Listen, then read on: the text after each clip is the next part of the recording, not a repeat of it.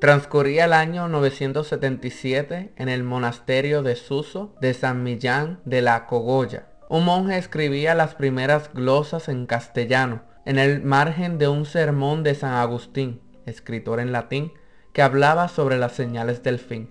Este es pues el origen del idioma español.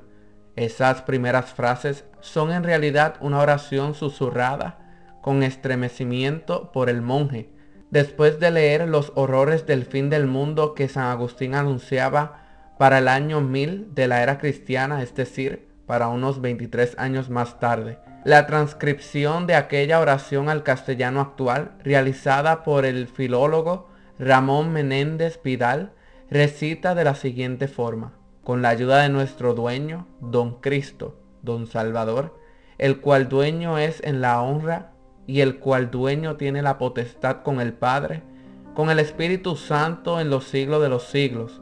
Háganos, Dios omnipotente, tal servicio, hacer que delante de su faz gozosos seamos. Aquel monje pedía en su oración gozo en una época de temor generalizado por los desastres y calamidades anunciados. Él sabía claramente que ante el terror que se vivía en la época por lo venidero, encontraría consuelo y paz en la oración. Santiago 5.13 dice, ¿está alguno entre vosotros afligido? Haga oración. ¿Está alguno alegre? Cante alabanzas. ¿En cuántas ocasiones nos hemos hallado en situaciones difíciles a las cuales no encontramos soluciones, aunque hicimos todo lo posible? Puede ser que vivamos con temor a lo venidero, a lo que por muchos años hemos escuchado hablar. Esto no nos permite vivir en paz y no disfrutamos nada de todo lo que tenemos.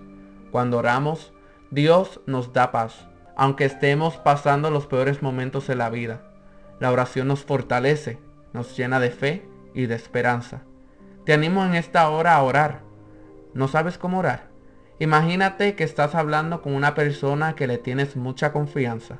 Hablar con Dios no se basa de palabras profesionales. No se trata de palabras como decimos nosotros, palabras de domingo. Dios solo espera un corazón honesto y sincero que se presente ante su presencia. Anímate. ¿Deseas conocer diferentes tipos de oración? te invito a que visite la plataforma de Instagram y busque el perfil de Bíblica Enseñanza raya abajo y presione el enlace que se encuentra en la biografía y busque la opción que dice Wix. W-I-X.